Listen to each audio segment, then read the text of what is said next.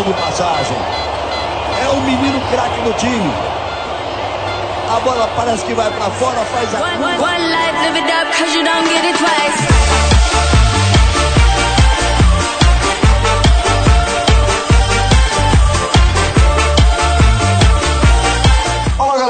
começando a primeira edição do CopaCast, esse projeto aqui do podcast 45 Minutos que vai acompanhar o Mundial da Rússia em programas diários. Estamos aqui, é, inclusive, com representantes já internacionais, né? Falando aqui de Fred Figueiredo, que ainda está na Turquia, mas está a caminho da Rússia, onde vai acompanhar é, é, parte do Mundial, pelo menos até as oitavas de final, se nada mudar.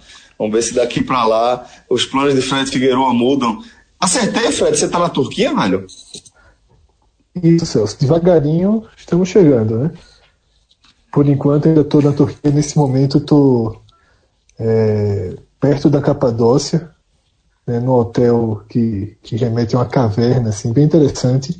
Mas isso é um assunto para outros, outros momentos aí do podcast. Mas aos pouquinhos estamos chegando. Lucas também já está a caminho, né? Eu vi uma foto dele. A última imagem que eu vi de Lucas, ele estava tomando chopp às sete e meia da manhã. Em, em Frankfurt, Frankfurt, exatamente. Ignorou, ele, ele olhou assim, e falou, porra, foda-se o fuso horário e meteu pra dentro, tá nem aí. É, mas, mas o meu próximo voo, quando eu sair daqui, já é direto para Rostov, onde o Brasil estreia domingo. Bom, então já teremos é, Fred Figueroa em loco lá na Rússia, já falando com clima é, de Copa do Mundo em loco, né? E acompanhando a seleção brasileira por ali. Mas além de Fred, Estou aqui também com o maestro Cássio Zirpoli e com Cláudio Santana, é, que vamos, é, vão acompanhar aqui, vão me ajudar a conduzir esse programa, esse primeiro, essa primeira edição do CopaCast. É, e a gente vai tratar é, de uma série de questões aqui nesse programa, né? A pauta mais aberta, como eu disse, vai ser um programa diário onde a gente vai trazer os assuntos mais relevantes do dia, seja um debate sobre um jogo, sobre algum tema específico, de acordo com a demanda, né? Que é assim que a gente vai fazendo, a gente vai dialogando com tudo que vai acontecendo ali em tempo real. E antes de chamar todo mundo aqui para a gente começar a falar sobre o que rolou nesse primeiro dia lá na Rússia, quero convidar aqui os ouvintes do podcast 45 Minutos a aproveitarem, né, acompanhar esse, essa, esse Mundial, os primeiros dias do Mundial, a nossa querida Companhia do Chopp, que é, entrou de vez como todo o Brasil, né? A gente sempre fica naquela de vai entrar no clima, tá faltando clima. Fred Figueiredo reclama que ninguém mais pinta a rua, é, tá sendo marcado aí no Twitter, acredito que deve estar tá chegando, mas devagarzinho. Mas a Companhia do Chopp, sim, é essa é, entrou de vez no clima da Copa e tá, se preparou para receber vocês, por exemplo, é, para o segundo dia de Mundial, vai estar tá lá, vai estar tá pronta para para receber Marrocos e Irã, Portugal e Espanha, jogos aí que começam ao meio-dia, às três horas da tarde, respectivamente. Então, com todo o cardápio da companhia do Chopp, que, Fred, como a gente até comentou, né? Tony já disse, não, vai ter nada específico, especial para Copa, porque já é especial todo dia. Já tá no paladar da, da, já caiu aí no paladar da galera, né, Fred? Isso, Celso. E na sexta-feira, coincidentemente, é o dia em que o cardápio ele tem mais opções de pratos portugueses, então calhou aí justamente com a, com a estreia da seleção portuguesa e com um grande jogo é, dessa primeira dessa primeira semana de Copa do Mundo, acho que é o grande clássico, né, o clássico o jogo mais esperado, que coincidiu justamente no dia em que é a sexta-feira portuguesa da Companhia do Chopp, então esta, esta vai ser mais do que nunca. Mas é, galera, então a gente convida aí todo mundo a aproveitar e escolher o seu jogo, que primeiros, os primeiros dias de Mundial, a primeira, a primeira fase, né, a fase de grupo é jogo todo dia, três jogos ao dia, vai ter dia que vai ter até mais que isso.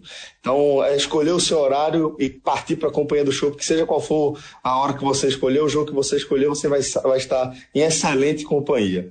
Bom, é, alguém aqui acompanhou, conseguiu acompanhar a abertura do Mundial? Vocês conseguiram ver, ver a festinha? A cerimônia? A festinha, maestro? Vi, não nem. É, é, um.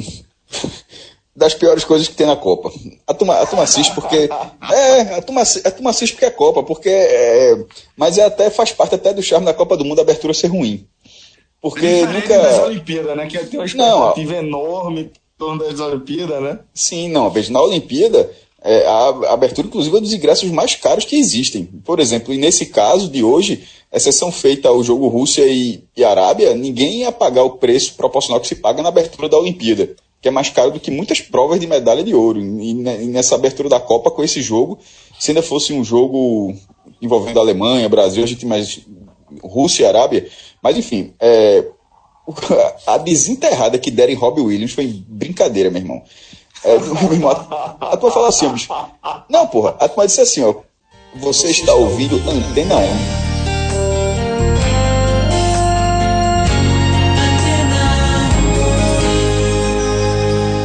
Porque assim, meu irmão. meu irmão, como é. Deve, ele deve fazer sucesso na Rússia, porra. Assim, porque foi, foi muito surpreendente, velho. Ah, música de 20, muito cansado, cansado. Não, já não era bom.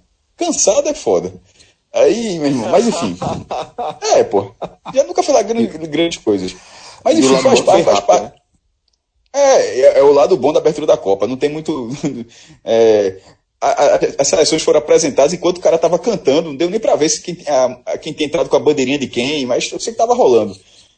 O, o, uma das partes que eu mais gostei foi o discurso de Putin faço a menor ideia do que ele falou. Mas, assim, é...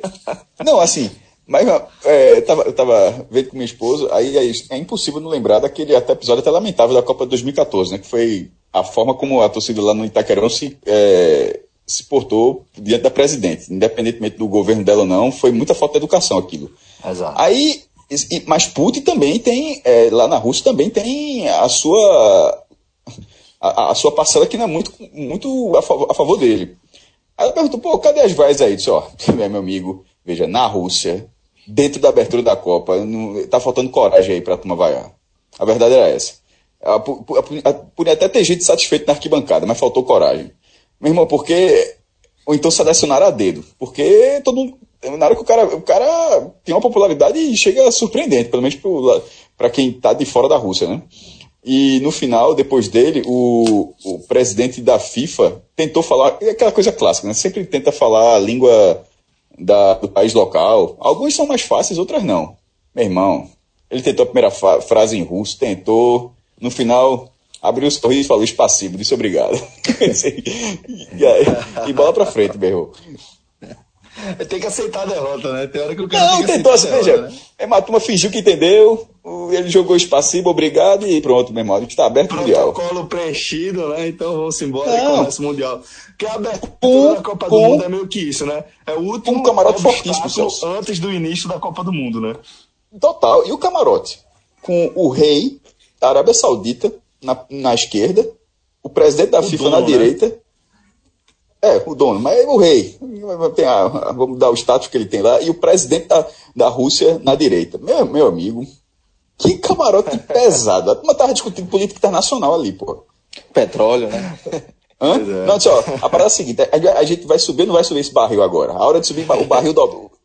A hora do barril ficar pesado é agora. Ali, é, o detalhe é que, só um comentário de política externa ali não tem nem muito diálogo aberto, não, porque a Arábia Saudita acaba sendo o, a voz dos Estados Unidos no Oriente Médio, né? Enquanto é, a Rússia apoia normalmente o Irã. Que é o Mas com grande... aquela portinha fechada, naquele camarote, a turma se entende. Durante o jogo, a turma se entendeu ali. É, ali é mais complicado. Bom, mas é, além, além dessa, dessa Vamos passar agora dessa, desse último obstáculo, como eu falei antes de, de começar a Copa do Mundo, que é o jogo de abertura. Onde a gente viu esse Rússia-Arábia Saudita, que chegou a ser um jogo que a galera citou como sendo um jogo pequeno, um jogo desinteressante, para afirmar justamente que Copa do Mundo é justamente ter interesse por esses jogos desinteressantes, teoricamente. E a gente viu um belo jogo, rapaz. A gente viu uma goleada 5 a 0 segunda maior goleada da história das aberturas da Copa do Mundo, segundo o maestro Cássio Zirpoli, né, o Mr. Chip não, é segundo o maestro Cássio Zirpoli. E, e foi um belo jogo, né, senhores? Não é isso aí, maestro? Veja só, em 2014 eu assisti oito jogos em loco. E você vendo dentro do estádio, a percepção é diferente de análise, de curtição do jogo e tal. Do, das seleções que eu tive o prazer de, de ver em loco, a Rússia foi disparada a pior seleção. Time horroroso, horrível, quadrado. É, a, com um treinador que era Fábio Capello, italiano, na, na coletiva, isso Maracanã, acho que o jogo foi contra a Bélgica, se eu não me engano, perdeu de 1 a 0 é, ele fala assim, ó, é um trabalho difícil, é ver que meu irmão que estava fazendo, que estava ali pelo que estava ali pelo salário absurdo que ele tinha, porque ele tinha consciência que naquele momento não tinha muito o que fazer. E eu disse, meu amigo, veja só, esse time é, para a sorte desse time é que ele é o país sede de 2010. Aí vai para a Copa das Confederações, vai para a Copa das Confederações de 2013 e tem uma atuação mequetrefe. O goleiro é o mesmo ainda, aqui em FIV, goleiro eterno lá dos caras. Aí vem nessa, aí vai nessa abertura contra a Arábia Saudita, que a gente vai, pode falar mais para frente, que mostra que é um dos times é, mais fracos dessa competição, de, desses 32 times. Claro tá, que seriam um dos mais fracos, tudo bem. Mas financeiramente, segundo uma avaliação de mercado da, é, da Pluriconsultoria, é o segundo time menos valioso. Só está só tá acima do Panamá. A gente pode falar, detalhar mais números para frente. Então, assim, era uma oportunidade, ok. Mas 5 a 0 é, o primeiro tempo, eu escrevi até no Twitter quanto era no primeiro tempo. Ó, esse primeiro tempo que esses caras fizeram já é superior a qualquer instante que eles tiveram em 2014. Eles não é, jogaram, fizeram um futebol com nível de competitividade ok, e no segundo tempo conseguiram aproveitar as oportunidades, até porque o jogo, esse 5 a 0 não é um 5 a 0 categórico não, porque até os 45 do segundo tempo estava 3 a 0 Mas assim, as duas chances no, no, nos descontos, o time acabou fazendo dois golaços. Um com Cherichev e outro com Govolin. Eu, meu irmão, se não foi isso aí, me desculpe. Mas, é, go, é, pronto. Tanto faz. se for campeão, peço desculpa se ele, se ele ganhar a Copa.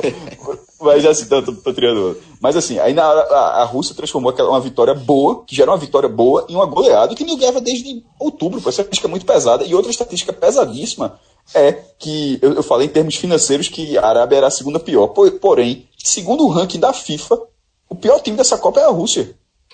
Mas assim, o ranking da FIFA é meio controverso, né? mas enfim, mas um ranking oficial que bota a mandante como a pior seleção da Copa, ela estreia ganhando 5 a 0 e ela, ela, ela consegue o segundo maior placar de todas as aberturas de Copa. Foi assim, algo relevante, foi legal. Eu tava torcendo pela Rússia. Maestro, só por curiosidade, qual foi o, a maior goleada da, da história das aberturas? Veja só, é, foi Itália 7 a 1 nos Estados Unidos, é, em 1934.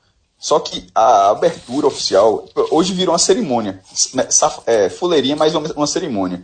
Isso começou em 1966, na, em Wembley, com, deixa eu ver até o público aqui, 87 mil pessoas, com a rainha Elizabeth, do, é, enfim, a Elizabeth II, a mesma rainha atual ainda do, da Inglaterra. O jogo foi Uruguai, Inglaterra e Uruguai 0 a 0 Até ali, até 66, claro que teve jogo de abertura, o campeonato começava, mas a galera não dava muita bola para isso não. Tanto que em 30, a primeira Copa, por exemplo, foram dois jogos simultâneos, simultâneo mesmo, inclusive horário. Em 34 foi o recorde oito jogos simultâneos na Itália. E a Copa de 34 ela teve 16 times e ela era, já começou com mata-mata, era oitavas, quartas, semifinal e final. Ou seja, a, a estreia de todo mundo para oito seleções já foi o último jogo também. Quem foi eliminado nesse primeiro dia já voltou para casa, inclusive o Brasil, que perdeu de 3 a 1 da Espanha. E nesse dia, a Itália meteu 7 a 1 nos Estados Unidos, né, nessa primeira rodada. Mas repetindo, sem esse caráter de, de jogo inaugural. Ao todo, quatro Copas foram assim. Se você quiser considerar de 66 para cá, é a maior goleada da história. Se você, não, se você quiser considerar sempre que teve o primeiro jogo, porque obviamente existiu o primeiro jogo, essa é a segunda maior da história. Bom, então tá aí a explicação. Eu é... É, só deixando claro, eu considero eu considero todos os jogos. Porque é claro, tem que ter um jogo inaugural. Claro, claro. Ainda que seja simultâneo, tem que se considerar que aquela foi a rodada inaugural, a, Sim. a, a rodada de abertura e pronto. E a maior Certo. goleada dali é a maior goleada do, da abertura, né? Tem que encarar dessa forma, né? É, não pode ter um olhar anacrônico, maestro, que foi a palavra que faltou naquele nosso debate antes da última gravação do podcast. Eita! Palavra forte, viu? Essa daí o cara joga na mesa. É, claro, querido, queria também saber é, qual foi a tua impressão desse 5 a 0 da Rússia, com direito a heróis saindo do banco, né? É, eu não vou nem arriscar aqui os nomes, tá, Cláudio? Mas é, teve aquela, aquela, aquele contra-ataque lá da Rússia que. que enfim, o, o atacante acabou sentindo a, a, a coxa, foi substituído e vimos aí é, um, um, um herói saindo do banco, né, Cláudio? É, Celso, é, assim, o jogo até me surpreendeu. Eu não esperava nenhuma goleada, muito menos assim, principalmente pelo primeiro tempo. Achei bem movimentado. É, claro que a qualidade das equipes é, é bem inferior ao que a gente vai ver em outros jogos. Mas eu estava com uma expectativa bem baixa e, e me surpreendeu. Eu, eu gostei, assim, do, do, do, primeiro tempo. A Rússia abrindo o placar logo é, com 11 minutos de jogo também deu essa, essa perspectiva, né, dessa essa melhora na, na qualidade do jogo, porque a, a Arábia Saudita teve que sair mais para o jogo. É, e aí o, teve, o, o, treinador também teve um pouquinho de. teve a sorte e a competência né, de, de as substituições que ele, que ele fez, deu certo. Né? Entrou o, o Cherichev, que, que fez dois gols, e o Dzuba. Cherichev! Cherichev, é. Esse cidadão aí já passou pelo Real Madrid, pô. Pois é. Na, na, não, é, mas a passagem dele não é muito boa, não. Ele jogou, ele, ele, ele, eliminou o Real Madrid da Copa do Rei. O Real Madrid não tinha. O, por causa da direção do Real. Ele entrou em campo. Real Madrid. Se eu tô falando de Flamengo de Arco Verde, nem de América e não. Real Madrid. O cara entrou em campo na Copa do Rei. Sem estar no bid, meu irmão. O Real Madrid foi eliminado. Já pensasse. Que vaze. Meu irmão, isso não, é, isso não é 1920, não, porra. Isso é três anos atrás, porra. Que várzea. Irmão, já pensasse. Aí chega o cara agora e faz dois gols na, na, abertura da Copa, né?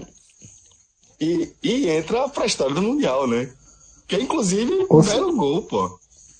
Ô Celso, e há quatro anos, um torcedor do esporte chamado Renan Ribeiro, ele marcou Arnaldo Barros no Twitter. Sugeriu assim, a contratação, né? É, presidente, desculpa estar tá sendo insistente e tal, mas tem um jogador no Real Madrid, no QG Real Madrid, que poderia vir pro esporte. O cara. Foi milionário nessa daí. Caralho, tá mais caro agora, né? Velho, o cara tá, tá sugerindo como se ele estivesse falando de, de, um time Zagreb, tá ligado? Tem um jogador ali da base do Zagreb que eu acho interessante. Mas veja só, já aconteceu isso, viu? Em 97, eu acho, eu posso estar muito enganado, o Vitória trouxe Petkovic do Real Madrid. Foi buscar. Olha aí, olha aí, tá vendo aí? Bom, Mas na é, Liga não era uma bomba, né? Não era Florentino. não, não era. Bom, é, mas só para concluir, é, a partir da entrada de, de Cherichev. Aí, o, aí o, o time da Rússia é, abriu o placar, né? E aí o jogo ficou bem a, a, o estilo que a Rússia gosta. É mais, mais recuado e, e explorando os contra-ataques. A, a Arábia Saudita, apesar de ter uma, uma qualidade bem inferior às demais seleções, tem um, um, um, estilo de jogo de toque de bola, né? Teve até, terminou com mais de 60% de, de posse de bola, só que não, errou, errou muito espaço, né? Não tem essa qualidade toda, e aí a Rússia se aproveitou. É, fez 2 a 0 e o, aí o segundo tempo realmente o, o, jogo caiu mais de nível, mas é natural. Pela Arábia Saudita não ter qualidade para atacar, a Rússia não, não se expôs tanto. Fez o terceiro e no final é, é, fez dois gols, é, um de falta, outro uma jogada muito bonita também. Assim, no, no final foi bem, bem positivo para a Rússia. Para a Arábia ficou aquele sentimento de, de decepção, né? Porque assim, por mais que, a, que seja uma seleção fraca, ninguém esperava tomar cinco logo do, da Rússia que não tinha vencido oito, sete, oito jogos que não vencia. É, e, e, até uma, uma, uma, característica que, que o treinador, o Chechezov, né? Ele, ele, ele vinha jogando com a linha de 5 na defesa e desde o último amistoso ele botou uma linha de 4, botou um time um pouco mais ofensivo e acabou dando certo, né? A tendência é que é, contra o Egito e contra o Uruguai ele mantém essa, essa, essa, esse time um pouco mais ofensivo com a, com a possibilidade de, de, de, de classificação, né? Para buscar essa classificação que depois do jogo de hoje a Rússia não é não virou um grande time, mas continua, é, mas tem hoje uma grande chance de se classificar. Colocar também meu querido irmãozinho Rafael Brasileiro aqui na nossa conversa sobre esse jogo de estreia. Rafa, o que é que você achou da abertura, do jogo de abertura? Amigos, vou entrar aqui rapidinho, que eu estou no trânsito, só para dizer que eu participei do programa, tá? E falar duas coisas. Primeiro, que eu estou sendo usado no Twitter até agora, que quando começou o jogo eu disse, anotem, Arábia Saudita 1x0. E a greia tá grande lá, né? Porque eu tô procurando alguém que acertou esse bolão aí. 5x0, meu amigo. Não acertou, não, velho. É, você é costume vir que eu vou botar meu palpite todo dia e já tô preparado pra greia também. Segue o jogo. E assim, a partida, meu amigo, o nível eu achei baixíssimo. O time da Arábia Saudita muito, muito, muito fraco. E eu só queria cravar uma coisa agora. O artilheiro da Copa do Mundo muito provavelmente vai sair desse grupo, tá? Porque acredito que Cavani ou Salah vão conseguir, Cavani, Salah ou Luiz Soares vão conseguir fazer aí muitos gols nesse time da Arábia Saudita, viu? Lembrando que a Arábia Saudita já levou de 8 da Alemanha em 2002, ou seja, é a primeira vez que ela leva uma goleada histórica, Cássio deve ter falado disso aí. Então, meu palpite é esse aí, que a Arábia Saudita vai fazer aí o artilheiro da Copa em algum momento e o jogo, meu amigo, festa russa, mas vai parar por aí, viu? Porque a Rússia também não tem esse futebol todo, não, nem para segurar nem o Uruguai, nem o, o, Egito. Talvez o grande jogo seja Egito e Rússia no final das contas, que talvez vá decidir o segundo colocado dessa, desse grupo aí da Copa do Mundo. Então valeu, Rafa. Vai se concentrar aí no trânsito. A gente vai tocar aqui o programa. Se quiser ficar ouvindo aí, se quiser participar, você veja aí eventualmente. É, mas como, como o Rafa puxou aí, senhores, a gente, é, depois de, de, Quando a gente vê uma goleada dessa forma, aplicada dessa forma, a gente não pode deixar de, de se perguntar se a Arábia Saudita vai acabar definindo a classificação é, pelo número de gols sofridos. É, isso, isso também joga uma pressão maior sobre Uruguai e Egito, o resultado da Rússia também.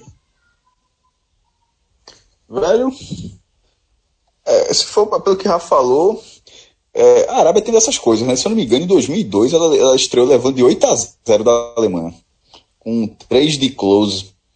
Um trabalho. É, é, assim, o, o, rei, o rei deve estar acostumado. Ele riu ali de nervoso ali no camarote, mas no fundo, no, no fundo ele entende.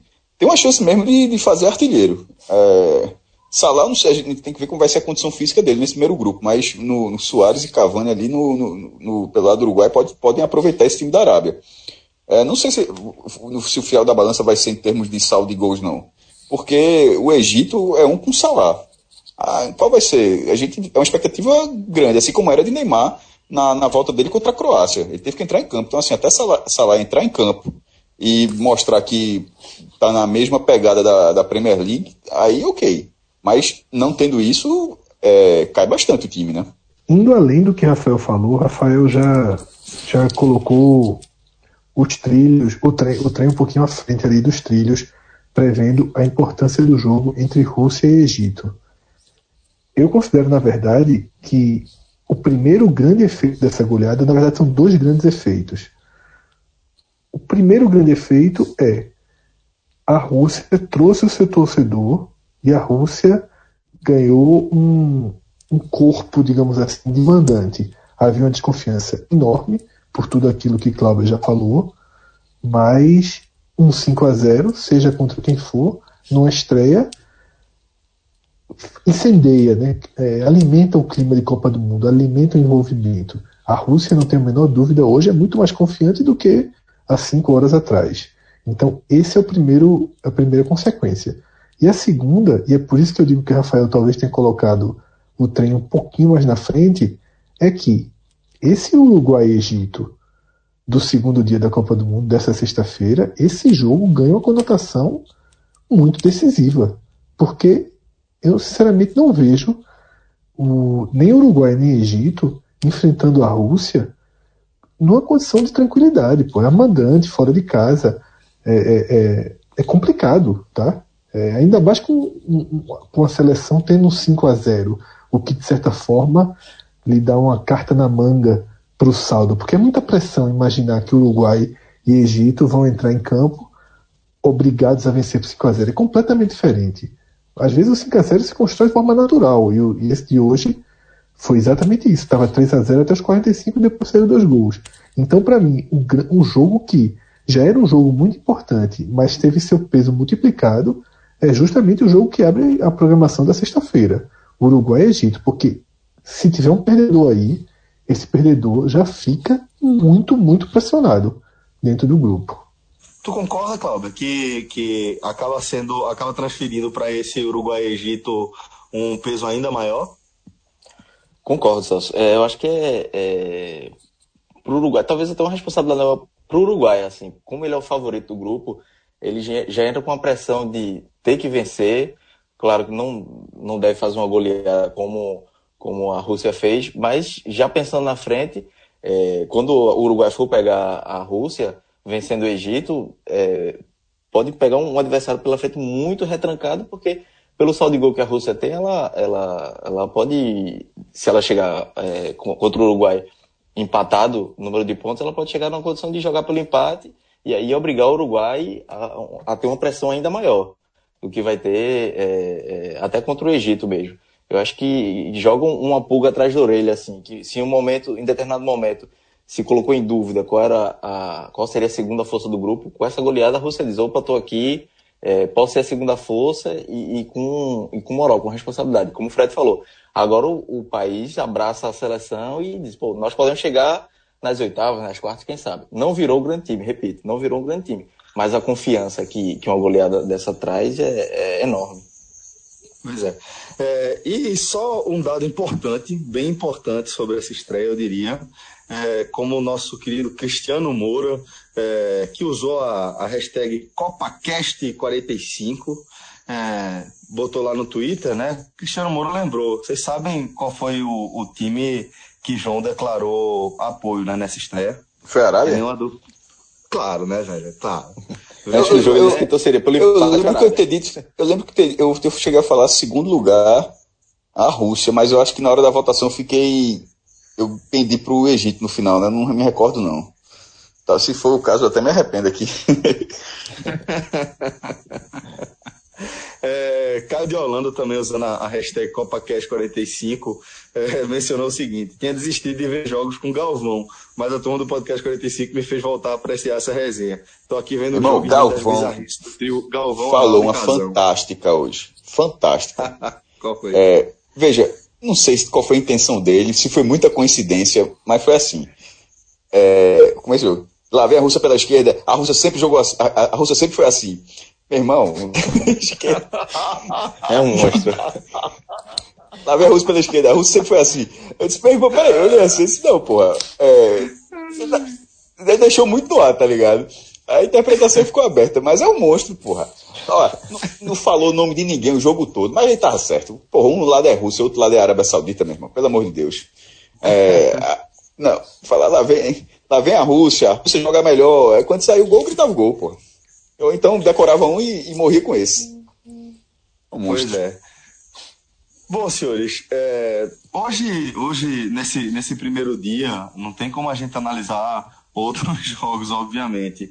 É, mas a gente teve outros assuntos relevantes, né? outros assuntos importantes. É, como, por exemplo, a gente tem a definição desse, desse trio, né? De uma série contando com com uma parceria entre Estados Unidos, Canadá e México é, para sediar a Copa do Mundo de 2026, né? Então, é, acho que... A, Isso é o de menos. vai, falar, vai falar do Coronel? Ou vai falar... Não, não, de Evandro, pô. Meu irmão... Então conta. É, é fantástico, pô, é fantástico. É... É animado demais, é, né?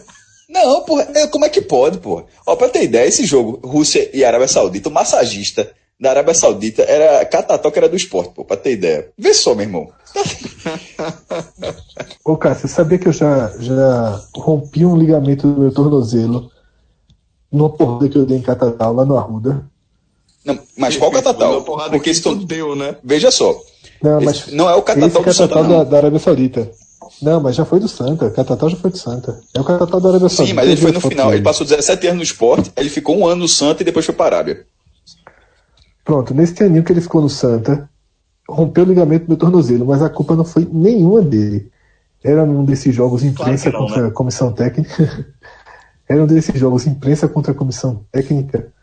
E aí ele entrou na área e me, me, me driblou, né?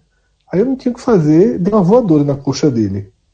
Porra, meu amigo, bonzinho, fiz o pênalti. Tão bonzinho esse menino.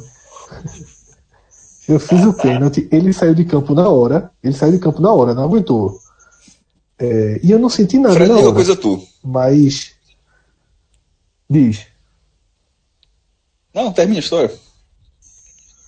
não, foi isso assim. Ele saiu de campo na hora, machucado. Eu não senti nada, mas umas seis horas depois fui bater outra pelada e não, não consegui nem calçar a chuteira. Ó, se esse e cara guarda rancor, fui... Fred. não é uma história que deveria contar, não, porra. Eu, Fred, Fred é, é, isso que eu digo, pô. Quem jogou bola com o Fred sabe como esse bicho é mau caráter, pô. Ele é Felipe é. Melo, pô.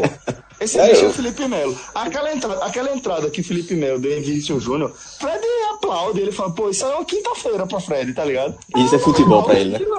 É bola, velho. É, irmão, é, ponto, detalhe, ele tá do, o cara tá 12 anos na, na Arábia, mas é a primeira Copa que ele vai, porque ele chegou depois da Copa 2006, que tinha sido a última da Arábia, e nas últimas duas os sauditas não tinham se classificado, aí conseguiram ir para essa. Os caras não ganham o jogo desde 1994, pô. Ah, mas conta de Evandro. Irmão, vamos lá. É, o cara ele foi designado, tinha conseguido, é, foi nomeado pela CBF como o delegado da CBF na, nesse, no Congresso Executivo da FIFA. A FIFA faz isso de vez em quando. Esse é o 68 Congresso Executivo da FIFA. Foi no congresso desse, por exemplo, que a turma resolveu criar a Copa do Mundo. Ou seja, esse é o evento principal da FIFA em termos gerenciais. Aí ele foi o seu delegado. Que significa, o que significa? Que ele pode votar. Se o presidente não tiver. Aí quando começou essa confusão, aí, no, aí saiu o dia. Eu, é, no dia que saiu ontem, né, é, a, a eleição da Copa 2026 na candidatura tripla, que era uma, uma, disputa final entre, de um lado, Canadá, México e Estados Unidos, do outro lado, Marrocos. E do outro lado, Marrocos, e, né? É, e foi 134 a 65 para a candidatura tripla. Nesse caso, ou seja, ok. Mas aí começou o zum, zum, zum Jamil Chad, que está cobrindo lá, é, se não me engano, Rodrigo Macho também está lá. A pessoa que estava cobrindo esse congresso, que é lá em Moscou, é, geralmente é na, na na, na, FIFA. No Brasil também teve, só que não teve tanta importância porque o Qatar já tem sido escolhido antes, junto com a Rússia. Porque esse congresso ele geralmente escolhe a sede da Copa. Só que é, a Copa 2022 ela foi escolhida no mesmo dia que teve a Copa 2018. Ou seja, em, em 2014, na Copa do Brasil, acabou não tendo a necessidade disso. Aí na hora que teve isso aí, é começou o zum, zum, zum que o Brasil tinha sido o único membro da Comembol que não tinha votado na candidatura tripla. Né?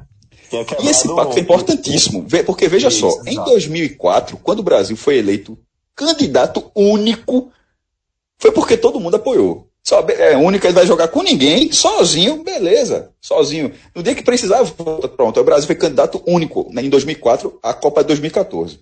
Aí agora, os, o, a América do Norte queria o apoio da Comembol e a Comembol cedia esse apoio em troca de apoio na próxima eleição, que é de 2020 e 30 porque existe outra candidatura tripla, que é Argentina, Uruguai e Paraguai. Só que nessa história tem que ter um apoio geral. Só que nessa história tem que ter um apoio geral. É política. Política. Mesmo que o, o voto do Brasil não fez a menor diferença. Mas é política, pô. Você, como é que você vai confiar num, num, num país que você, a gente vota aqui, vai votar no outro ano e os caras não fecham nunca? Cássio, como é que Aí, você nessa vai confiar? Como é que você vai confiar num voto que é, é, é dado por um presidente que não tem a menor ideia de como ele foi parar ali. Coronel Você fica sabendo do Marrocos. a menor ideia. Ele não tem a menor ideia. Cássio, a justificativa que ele deu para dizer que, que, que votou no Marrocos, porque primeiro ele não sabia que o voto e aí, passar aberto. E aí que entra Evandro.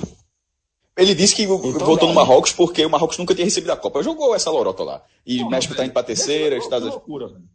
Não, isso é conversa mole. Só que nessa hora, como, no, como tava no meio dessa história de quem votou, aí eu pensei logo, isso foi Evandro, meu irmão. Eu disse, não é possível. O cara não é possível, o cara fez. Não é possível o cara fez essa, não. Aí eu disse, confiança.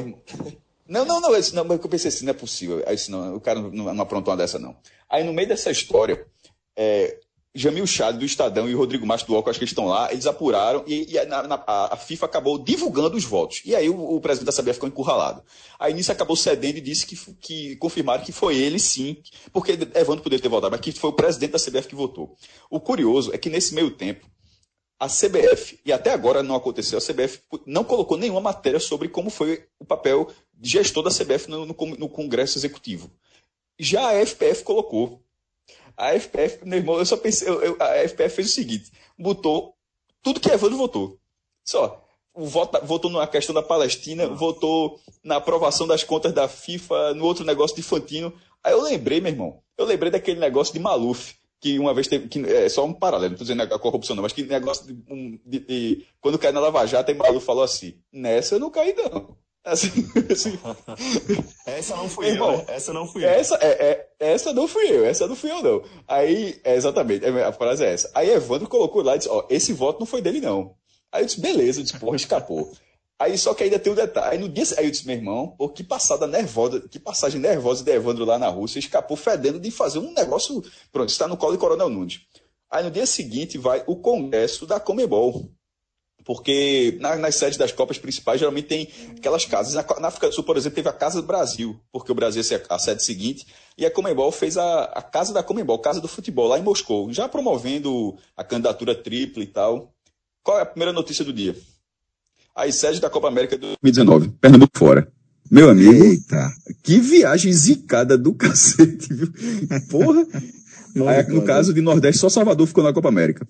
Fred, mas para além dessa, dessa saia justa aí, é, em que a CBF se meteu mais uma vez por, por atrapalhada, é, a, gente, a gente acabou tendo uma decisão que acaba sendo mais coerente, né? A gente vai ver uma, uma mundial que tem uma série mais preparada de repente, né? Isso, Celso, veja só. É, eu, Fred, sou particularmente contra esses mundiais divididos, tá? Eu não gostei nem de Coreia e Japão por exemplo. Eu acho que a Copa do Mundo deveria ser num único país. Dois já é uma exceção. Três, no caso da América do Norte, um continente inteiro, tá? É, é, é bem 160 exagerado. 160 jogos, 160 nos Estados Unidos, 10 e 10, né? Um dado, Isso, um dado aí de terra. Somando os três países, é, maior, é uma área maior do que a Rússia. É, em termos de população, vai ser a maior, é, é, se não me engano, é 21 milhões de, quilômetros quadrados, e a Rússia tem 17 milhões. Em população, vai ser a maior população da história de uma Copa do Mundo, 484 milhões de, de habitantes. Nesse caso é fácil de bater, é só a Índia ou a China realizarem a Copa. Agora, o que, é, o que é curioso é que a Copa de 22 vai ser a menor área da história, 11 mil quilômetros quadrados. Para você ter ideia, 11 mil quilômetros quadrados é um décimo da área de Pernambuco, que é uma tripinha.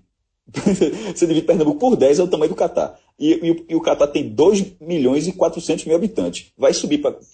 Vai é dar menor população para maior e dar uma menor área para maior. É, e apesar de eu ser completamente contra essa multiplicação de sedes dentro de uma mesma Copa, é, na dividida com o Marrocos, já que, eram, já só haviam essas opções de mesa, Aí não tem nem o que discutir, porque uma Copa com 48 seleções, com 80 partidas, ela exige um, uma estrutura esportiva, uma estrutura é, de transporte, uma estrutura de infraestrutura, uma estrutura é, de tudo que cerca é, é, um evento desse porte que o Marcos não tem, tá? E nem teria como, como desenvolver. Seria mais uma Copa meio no estilo da África do Sul, do Brasil e talvez até da Rússia. Né? A gente ainda vai testar o quanto a Rússia, ela, ela, o quanto se ela está mais próxima de uma Copa do Mundo nível Alemanha, nível Japão, ou se ela está mais próxima de uma Copa do Mundo nível Brasil, nível África do Sul. Então, para essa de 2026, com as opções que na mesa, não tem a menor dúvida que os Estados Unidos e com com México e Canadá sendo penduricados, porque essa divisão de jogos está claro que a sede no fundo, será novamente nos Estados Unidos, né? México e Canadá são, São coadjuvantes, são só para deixar a candidatura mais robusta. Não, isso já está decidido, Fred. E são dos 80 jogos, Sim. são 10 no México, Sim, 10 então, no é isso que eu Canadá, falei. e 60, Não, é mas eu só dando os números, 60 nos Estados Unidos e todos os jogos a partir das quartas de final são nos Estados Unidos. É isso que eu falei, então. Canadá e México entraram como penduricalhos. Né? Penduricalhos. A Copa do Mundo é nos Estados Unidos. Será nos Estados Unidos. Será uma Copa. é, é, com certeza, quebrando todos os recordes aí número de, de viajantes, porque pela quantidade de países envolvidos e, e pela facilidade que se tem para viajar para os Estados Unidos, vai ser uma Copa é, de intensa mobilização. 94 já Enquanto mostrou isso, assim, né? é, 94 já eu sinceramente, eu sinceramente, Celso, se a Copa fosse só nos Estados Unidos, eu estaria mais, mais à vontade em aprovar. Se, Pô, tu faz a Mas Copa de novo nos Estados também, Unidos, né? problema nenhum. É, mas você coloca México e Canadá só pra, só como eu falei, como penduricalhos. E sobre a questão dos 48, das 48 seleções, isso já está decidido há muito tempo. Agora, eu achei que hoje rolou injustiça, porque depois que a Arábia tomou de 5 a 0, a Arábia foi utilizada como exemplo. Todo mundo, eu vi várias pessoas no Twitter falando: se, se uma Arábia dessa, que é quarto colocada na eliminatória da Ásia, uma 5 a 0 da Rússia, imagina na Copa de 2020, de, quando, 2022, né, quando tiver 48 seleções, a sétima colocada da Ásia, a oitava colocada da Ásia, de como, como, como ela será, como será baixo o, o desempenho dela. Eu acho injusto essa comparação, acho que ela é bem oportunista, na verdade. Porque a Arábia Saudita já classificou para a Copa com 24 seleções. Tá? Então, a Arábia Saudita foi goleada num jogo em que jogou muito mal, em que as coisas deram certo para a Rússia, mas não significa que o nível do futebol asiático é um nível que não permita que quatro ou cinco seleções disputem a Copa do Mundo. Acho que vai ser o nível vai baixar para todo mundo. Isso é inerente, só, isso é lógico, é esperado. Eu só achei que foi um pouco é, de forçada de barra, tá? Pegar o 5 a 0 e ilustrar como exemplo de que o nível é muito baixo quando, a Copa tiver 48 seleções. Só um último dado sobre, sobre essa Copa de 2026. É, pelos dados da candidatura oficial dos Estados Unidos, a projeção de lucro dos caras é de 11 bilhões de dólares. É, seriam 1.104 jogadores, mas o que, é, do- que eu achei curioso mesmo do dado é o número, a projeção de ingressos que eles vão vender. 5 milhões e 800 mil. Se você dividir isso por 80, dá 72.500 torcedores de média. Veja só, a maior média de público da história da Copa do Mundo foi a da Copa do próprio, no, no próprio Estados Unidos em 94, que foi 68.991. E depois dessa Copa de 94, a melhor média é a do Brasil 2014, com 52 mil. Olha o, o tamanho do hiato entre a- o primeiro e o segundo lugar. Aí fica tudo muito perto. A Alemanha também 52, México 70 com 50, aí fica tudo nessa faixa. Mas a dos Estados Unidos de 94 dá um pulo e essa seria 72,500. Ou seja, a tendência de muitos estádios da NFL, aqueles estádios gigantes, a galera não, vai construir. Inclusive, é uma das propostas da, da candidatura justamente é não precisar construir estádio. Então, aqueles colossos da, da NFL, muitos deles vão. Um, um, um que deu parabéns na candidatura no dia foi Denver, ou seja, que é uma, é, é uma das possíveis cidades sedes da, da Copa, ou seja, seria no, no estádio Denver Broncos, que deve caber justamente nessa faixa, 72 mil, 74 mil torcedores. É um, um público que está acostumado né, a, a lotar estádios, em, seja qual for, estádios ou ginásios, né, um, um, público que está acostumado a esse, de, de, de- a esse formato de grandes eventos. E aí, se você somar ao público de turistas que também frequenta é, é, eventos desse tipo ao redor do mundo, expectativa sim é de, de mais uma vez é, grandes públicos, de repente com quebra de recordes, mas concordo com você. É, vamos aqui também passar pelos jogos da sexta-feira, quando a gente finalmente começa o ritmo que todo mundo gosta, né, de Copa do Mundo, que é o ritmo de pelo menos três jogos por dia aí. É, a gente abre às nove da manhã com o outro jogo do grupo A, né, é, que é Egito e Uruguai. É, qual a expectativa para vocês em torno desse jogo aí, Clauber? É o que a gente falou, né, do, do, do complemento do, do grupo A. É, é como o Uruguai vai encarar esse, esse do Egito. A expectativa também para saber se o Salah vai jogar. Já tem até umas notícias é, da quinta-feira dizendo que, que ele deve jogar, até porque o Egito deve também apostar nesse, nesse jogo, não só no, no jogo contra a Rússia, principalmente depois da goleada, né? Então, é, se quer uma classificação, vai tentar pelo menos arrancar um, um ponto do Uruguai. É, é o jogo aí que, que é bom para começar já o dia, né? Com, com, um bom jogo, acho que vai ser. É, se o Salah principalmente jogar, vai ser. Tem, tem tudo para ser um grande jogo. A gente também vai ter ah, os dois jogos do grupo B, que é a partir do meio-dia, né? O jogo do meio-dia é Marrocos e Irã. Tirar um cochilo e voltar no Portugal e Espanha. não, não, para com isso, pô. Início, primeira semana de Copa é carga total, pô. É maratona, né? Tem Aí, que maratonar, né, velho? Exatamente. É, o, o, quando a gente viu aquela cena de Putin com o rei da Arábia, e Celso fez a explicação de que a Rússia sempre foi muito mais próxima do Irã. Eu imagino o presidente, do, o presidente do Irã vendo aquela cena e pensando: meu amigo, como eu caí no grupo errado. Além de ter caído no grupo de Portugal e Espanha, ainda deixei que Putin e o rei da Arábia Saudita ficassem sozinhos na mesma sala. Aí é para quebrar de vez. Quebra o futebol ainda quebra. irmão, eu não consigo ver Putin e não pensar que, que é Vitor Petrov ali, velho. É foda, é foda. Muito que é o presidente russo de, Ro de House bem construído aquele, aquele personagem de House Muito, Card, por fato. É.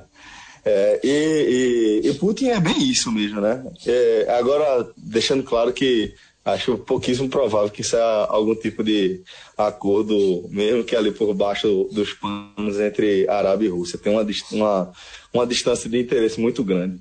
Tem uma, uma é, a, a, a estrutura da Arábia Saudita ela se viabiliza também a partir do apoio dos Estados Unidos, com fornecimento de tecnologia bélica e outras, outras questões. É, seria improvável. Mas vamos deixar essas questões de política para lá e vamos falar também é, desse Portugal e Espanha, né?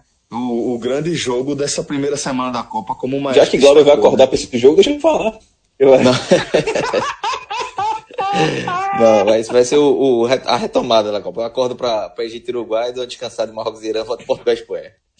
Não, mas Marrocos e Irã é aquele jogo que o cara assiste porque é Copa do Mundo, né? Aquele velho clichê, mas é verdade. Mas, mas sobre Portugal e Espanha, minha expectativa é para saber como, como a Espanha vai, vai, vai se comportar depois da, da troca do treinador, né? O Lopetegui até deu, deu, já foi apresentado pelo Real Madrid. Esse foi um dos dias mais tristes da vida dele que, que só não foi pior do que a morte da mãe dele. Realmente é um baque, né? É, e a Espanha agora com, com o erro, né? Que era como se fosse o Edu Gaspar da, da Espanha, vai assumir o time. É, assim, é, era uma favorita, era uma das minhas favoritas. Assim, antes de a Espanha jogar, eu acho que caiu um degrau. Mas vamos ver se, concordo, se o consegue concordo. manter. É, vamos ver se o Ier consegue manter pelo menos o estilo de jogo da Espanha, né? Os jogadores não mudam, mas é, o treinador é uma peça importante é, é, na seleção e, e já pega um, um, jogo cascudo, né? Portugal, como a gente já falou até no outro não é um grande time, mas tem Cristiano Ronaldo, é um time organizado que, que acho que tem tudo para ter um, um grande jogo e vamos ver como a Espanha vai se comportar. Essa é a minha mais preocupação no jogo, depois dessa troca de treinador. Espanha favorita, mas estou fechado com Portugal. Bom, é, queria também aqui botar em debate é, a escolha do momentos do, do dia, né? Qual foi. O que é que chamou a atenção? Vou já dar o meu spoiler aqui, que é aquela, aquela cara de, de Putin é, desdenhando do resultado para o, o dono da Arábia Saudita, MSB lá. Não, a minha imagem é essa também, Celso, mas não com essa interpretação. A minha imagem ali. MBS. Veja, um italiano, um russo e um árabe. Meu amigo, se o inglês não for fluente, aquilo ali foi tudo H-Menon. Meu irmão. Tinha um ponto no ouvido ali. É. Se, se, não, aquilo tudo foi uma encenação dos maiores teatros dos últimos tempos. Não tem, não tem o que fazer, porra. Mas, mas também é, não precisa de legenda, né? né, né meu irmão, não, não, e, o, o quinto. Quando saiu o quinto gol, meu irmão, o, é, puta, assim, ele ri sem mostrar os dentes, meu irmão. Mas é um risinho cínico da porra. E o, e o presidente da Arábia já tava rindo. Agora, é aquele sorriso maléfico, velho, que eu pensei assim, quem tá fudido? Meu irmão, o presidente não pode... O rei levando 5x0 na frente do mundo, faz, fazendo graça pros outros. Vê só. É foda, é foda. É, mas eu acho bem emblemática essa imagem. Essa imagem eu acho fortíssima, icônica para uma abertura de Copa do Mundo com personagens é, de peso da, de política externa como tem esses envolvidos, incluindo a, até o presidente da FIFA também. É, acho, acho que é de um peso, de, um, de uma simbologia é, bem, bem impactante. E que mostra o peso da Copa do Mundo, né? Eu Copa também do Mundo reunir, é, só, desculpa aí, Fred, só para complementar, é, mostra o peso da Copa do Mundo, né? Como é, reúne dois chefes de estados e, e o, o, o dono lá da Arábia Saudita, o Putin, é, tipo, numa, numa, numa, situação até um, uma resenhando com o outro, né? Quando, como o Cássio falou, acabou, saiu o quinto gol, o Putin olha assim e faz tipo, fazer o quê, né? Dá, dá ainda uma tirada, uma tirada de onda com, com o, é o o dono rei da lá da Arábia Arábia. Saudita e o dono da Rússia, porra. É, eu acho que é exatamente isso que define. Gente, ela é muito emblemática por ela ser a definição da Copa do Mundo. A Copa do Mundo é isso. A Copa do Mundo é muito mais do que o que acontece dentro de campo. A Copa do Mundo é um evento que coloca dois dos maiores, é, é, dos mais importantes né, chefes de Estado do planeta, antagônicos em vários, em vários aspectos né, dos, seus, dos seus governos, lado a lado. Está separado por um, por um italiano, como o Cássio falou, e tendo que, que conviver por aquele, naquele curtíssimo espaço por um período de tempo bem razoável, que é uma partida de futebol, e sabendo que as lentes, câmeras e tudo mais do mundo inteiro estão voltados para eles também naquele momento. Tanto que a gente está aqui escolhendo como é, o momento do, do primeiro dia, né, que, são, que teve tantos momentos que a gente poderia citar, uma goleada da Rússia, golaços, né, dribles que são que não estamos acostumados a ver vindo de russos, né, que teve a dedada de um, eu não vou nem dizer de um ídolo pop, mas de um ex-ídolo pop, né, porque, como falaram, a desenterrada, a desenterrada foi muito grande de Robin Williams, é, nem é um cara que tem essa expressão toda hoje no pop mundial, mas a gente está falando da imagem que se sobrepõe a essa, a essas todas de forma indiscutível, né? O, o, que vai para o albinho da Copa, a foto do primeiro dia, o momento da Copa do primeiro dia, é esse encontro, porque ele reflete muito o que é a Copa do Mundo. Nesse primeiro programa, a gente passeou pelo que aconteceu dentro de campo, mas a gente citou várias coisas de fora de campo. Justamente quando a gente, quando a gente debateu 2026, quantas coisas fora de campo a gente falou? Quantos interesses, tá? Copa do Mundo é isso também. Copa do Mundo é o que há de mais gigantesco nesse mercado do futebol também, tá? E isso também faz parte da magia. Eu não estou falando isso aqui de forma negativa, não. É um grande evento, como todos os grandes eventos. Como o Oscar é um grande evento da indústria do cinema, tá? Existe a indústria do futebol gerando na alta demais durante uma Copa do Mundo. Isso também é fascinante. A gente não comenta só futebol dentro de campo, longe disso. Tá? Quem ouve podcast sabe o quanto de futebol fora de campo a gente bate e o quanto de coisas fora do futebol a gente debate. E a Copa do Mundo nos permite isso, então a imagem está muito bem escolhida no primeiro dia. Bom, é, e quem seria o, o jogador destaque dessa partida de estreia, no caso? Xerife. Xerife. Não, mas, fo mas focando no campo, focando no campo, Denis Xerichev, que não era titular, ele, ele, ele, ele entrou, o atacante se machucou, sentiu um, uma lesão muscular, o cara entrou, marcou dois gols, é, ambos, dois gols bonitos. É, fica, fica o destaque um, um cara que ainda está na, na, primeira liga espanhola. Hoje ele joga no vídeo real. Só um, a, no, a passagem dele do Real Madrid, segundo o Wikipedia, eu dei uma pesquisada rápida, não sei se tem outro dado. Ele passou dois anos e meio, perto de três anos, mas só entrou em campo sete vezes pelo Real Madrid. E uma delas custou a eliminação da Copa do Rei. Quem, quem saiu para entrar de Xerichev foi Smolov, só para. Esse remédio aí.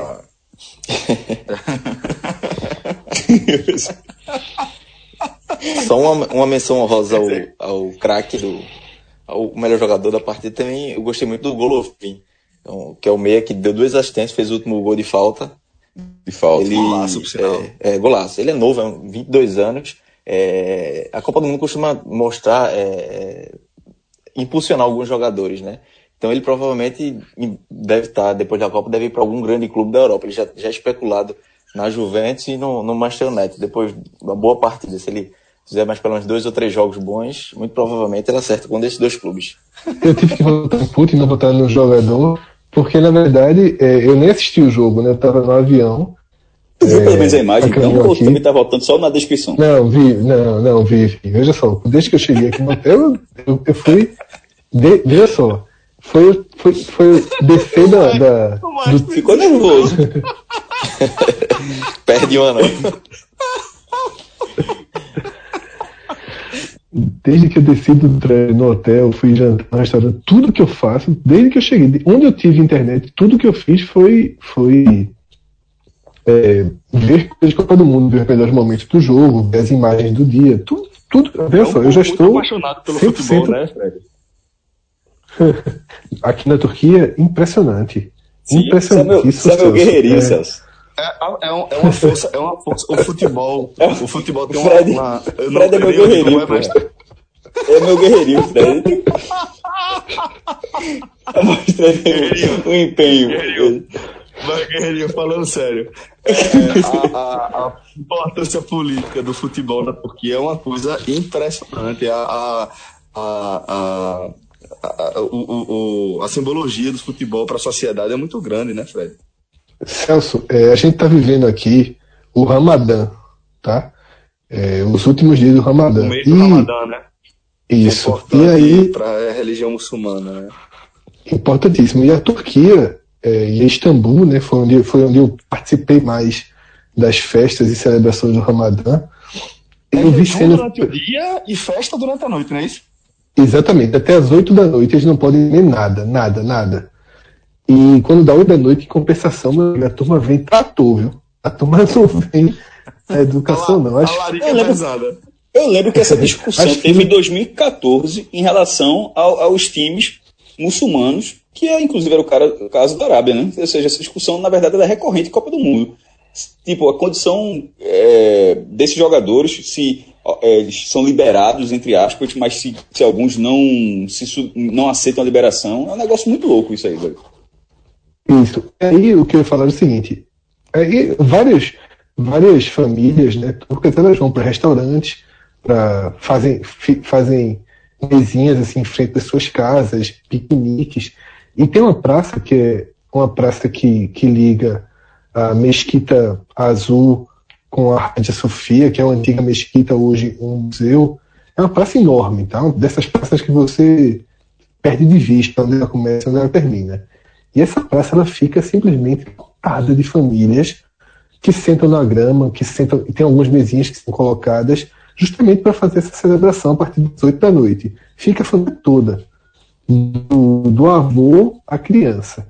E aí, Celso, a cena mais comum era os adultos sentados, né, comendo, bebendo não, porque, porque bebida alcoólica não é consumida em público é, na Turquia, mas são as famílias ao redor da toalha ali no chão, fazendo piquenique, e as crianças jogando futebol sem parar.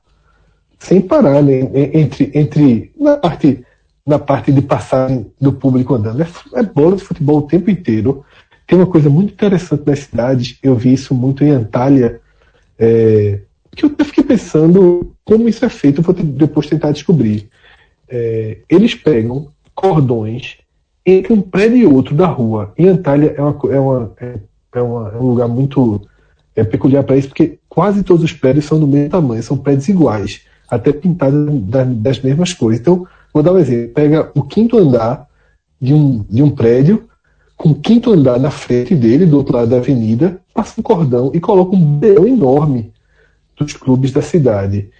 E assim, eu percebi que esse bandeirão tem um patrocínio embaixo. Eu não sei se foi uma ação é, comercial, tá? Se isso é pago ou se isso é espontâneo. Eu realmente fiquei na dúvida. Eu também cheguei a ver isso em bairros menores, assim, ruas menores de Istambul, que é uma cidade muito dividida, né, com Galatasaray, né, com, com Fenerbahçe. Então, assim, mas o povo é alucinado com futebol. E eu estava tendo essa conversa.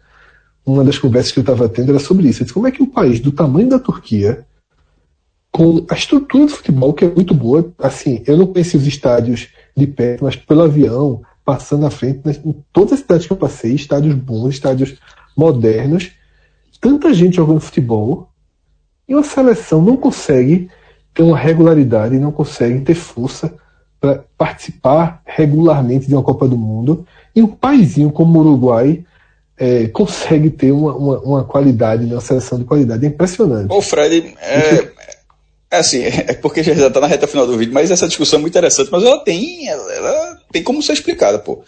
O Uruguai, pô, é um dos pioneiros no futebol, pô. Tem um assim, contexto, o, é. tem, tem um contexto histórico, veja. Que essa conta... Não. Tem, tá? Não, não, mas numa relação, numa relação diferente, veja, Monte, é, a Montevideo é, já era. O problema é que não cresceu, né? Ficou daquele tamanhozinho para sempre. Mas assim, no início do século XX, Montevideo já era uma, uma, uma, uma metrópole.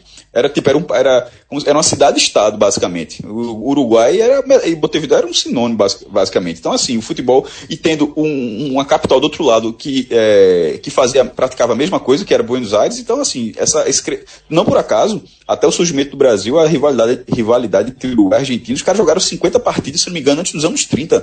Ou, é um negócio louco, os caras jogavam muito. É, e tecnicamente aí se desenvolveu. Aí vai até que existe até livros do Brasil por vários motivos o Brasil ter desenvolvido uma habilidade. Aí vai. vai é um estudo até antropológico. É, não é muito.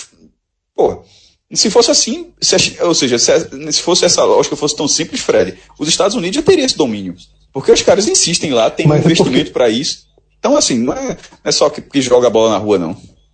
Não, mas é isso, veja só. É, é importante separar os Estados Unidos da Turquia nesse caso porque a Turquia tem uma relação cultural com o futebol consolidada há muito tempo também. Sim, sim. Agora, eu só acho que, até porque também é, é a conclusão que eu chego, tá? Só que ainda impressiona como a origem de tudo ela é importante. Porque assim, não é os Estados Unidos, a prática de futebol nos Estados Unidos, por mais que tenha crescido, ainda é uma coisa isolada, pontual. Não é como na Turquia, que é uma, uma nação apaixonada por futebol. Isso talvez, talvez, Celso, veja só. Talvez seja das, das nações apaixonadas por futebol a que tem a seleção mais fraca. Isso a gente pode debater em breve, mas se a gente parar para colocar na mesa quantidade de números absolutos, paixão, o campeonato nacional fortíssimo, fortíssimo. Aqui é, é, é torcedor, é, é, é, a gente tem que tratar a Europa meio como, como um estado, né, como a gente trata o Brasil. Aqui você não, não anda na rua, não vê camisa do Real Madrid, não vê camisa do Barcelona, não. Só vê camisa dos times daqui. Então, assim, talvez seja das grandes nações apaixonadas por futebol a menor força de sua seleção. Isso é algo que a gente pode. Mas tá, tu tá falando de resultado, Pensa é. direitinho. E a Inglaterra? Como, veja, proporcionalmente, é muito mais fracassado. Veja, proporcionalmente, é muito, muito mais fracassado do que a Turquia. Muito, muito. Talvez seja. Com tudo que a Inglaterra é. Talvez seja. E, e a Inglaterra tem uma Copa do Mundo em casa, não tem nenhuma outra final de Copa, não tem nenhuma final da Eurocopa, não tem nada. Bom debate. Bom debate. É, fica, entre essas duas. A Inglaterra, ela consegue pelo menos ter lá na participação. A, a Turquia, a Inglaterra ela, acaba a Inglaterra não consegue nem ser uma seleção. É, a, a, Turquia não consegue nem ser uma seleção média, que é para ela ser. A Turquia era para ser pelo menos uma Bélgica. E até abaixo da Bélgica. A Inglaterra, ela acaba, acaba crescendo nesse, nesse uh, cenário, talvez pela participação do, do futebol da sua liga. Né? O seu é, dos clubes, né? Clubes. É eu acho que acaba trazendo essa impressão de que a Inglaterra, de fato, acaba sendo muito mais forte, mas aí eu concordo com o Cássio. Se, for, a gente, se a gente for falar em seleção, proporcionalmente, até pela importância da Premier League, colocando aí a Premier League como o principal campeonato de futebol do mundo, assim, é, dos nacionais, né, dos, dos, campeonatos nacionais mais rico, é, é, é, proporcionalmente, de fato, como seleção, acho que a Inglaterra acaba disputando com a Turquia e acho que acaba, até vencendo essa, esse, essa, esse título inglório aí. E aí, só para informação assim. também, só, só para complementar uma informação que já, já é um gancho, depois a gente pode até voltar a iniciar o programa, que é, de fato, é, em, em 2014 houve aquele questionamento é, do, do, em torno do, do, do, jejum promovido pelo Ramadã, né, e já havia também uma preocupação da seleção do Egito, é, não só pela, pela, para esse Mundial da Rússia, não só pelo jejum, mas também pela alteração do ritmo de sono. E é, vale destacar que, aí fazendo um gancho já com o jogo de hoje, o jogo da abertura, que a Arábia Saudita ela é um país é, de tradição muçulmana, onde a religião ela faz parte também do, do Estado, né? É, então eles seguem a, a Sharia, a lei islâmica, também no, no dia a dia, na, na legislação. E aí, com certeza, é, e, é também uma, uma, uma, um povo de tradição wahhabista, que é a linha muçulmana mais radical, né? A, é, e aí eles, eles certamente eles seguem bem um, um Ramadã bem rigoroso e de repente pode sim afetar o desempenho é, de um time de futebol, um esporte de alto rendimento, como a gente sempre gosta de destacar, né? Isso, assim, essa, essa relação é, da Turquia com a religião, isso aí, meu, é tema para uma série de outras conversas, porque me impressiona muito é, quanto um país consegue ser tão diferente, né? O quanto consegue ter uma população tão diferente, assim, um, de um radicalismo extremo, né? É, nem sei se o termo radicalismo é o, é o mais é o mais é o que se encaixa melhor, mas assim, é, a gente vê aqui cenas muito, muito, muito surpreendentes e muito difíceis de serem assimiladas, entendidas e compreendidas, porque é um país, sem dúvida dos países muçulmanos, é o mais ocidentalizado e vive um processo muito veloz de abertura né, para a cultura ocidental. Isso gera cenas surreais, assim, surreais. E teve uma cena para mim que resume tudo isso. Uma cena que eu vi no aeroporto, um jovem mais, mais novo do que eu, vestido como a gente veste, perto da carne, camisa mais apertadinha, as pulseirinhas, relógio, um tênisinho tipo All-Star assim, um visual moderninho, mão da com a namorada, que apenas os olhos a mostra, né, que é aquela boca preta, aquela mais é, extrema, né, fica só de fato, o, os dois olhos no nariz aparecem. Diria que mulheres se dividem as turcas em, em, de forma bem equitativa em bloco. Essas que só, que só usam, acho que não a burca, mas que ficam com o rosto todo para fora. Acho que se vestem normalmente, mas é um lenço cobrindo o cabelo. Eu diria que acho que essa é a maioria hoje em dia. E as que já não usam qualquer, qualquer adereço da religião. Né? A do cabelo é o hijab, né? É o Celso. Exatamente, é mais um, eu diria, hoje, porque é como se fosse mantendo a tradição, até porque é o seguinte, elas. É, é, Tem um debate interessante. É, um tradição aí. do país mesmo.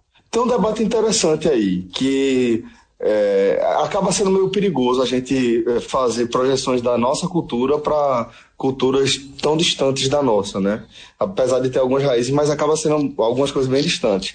E para algumas Muito. mulheres, algumas mulheres que são muçulmanas e que também são, femini são feministas, carregam a bandeira do feminismo, elas também destacam que o hijab, o véu e a burca, elas também são uma forma de liberdade é uma forma de você demonstrar que aquela é a sua fé, é aquilo que você acredita e que aquilo não te incomoda. E que isso não impede você de ser uma mulher com todos os seus direitos e exercer todos os seus direitos que é, é, o, um, mundo globalizado e sem fronteiras, como que a gente vive hoje, é, proporciona, né? Então é um debate muito interessante, porque é claro que a gente também vai ter aquela visão sectarista é, de, é, de, de, de opressão à mulher e de fato de, de a burca representar uma grande opressão. Então acho que é um debate que ele acaba sendo mais amplo do que é, o nosso olhar ocidental é capaz de, de permitir, sabe, com,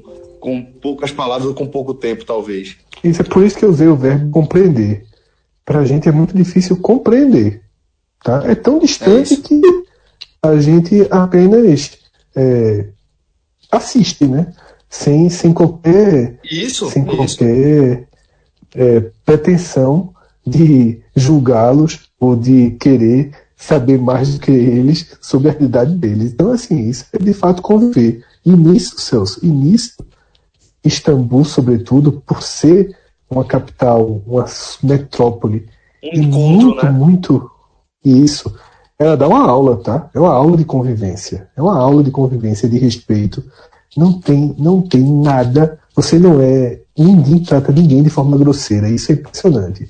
Falta um pouquinho de educação em questões como fila. Né? O pessoal não. Fila, meu amigo, é algo que alguém precisa chegar aqui e ensinar como é que funciona. Mas tirando O brasileiro entende essas coisas. Celso, hoje em dia, já já está PHD, viu?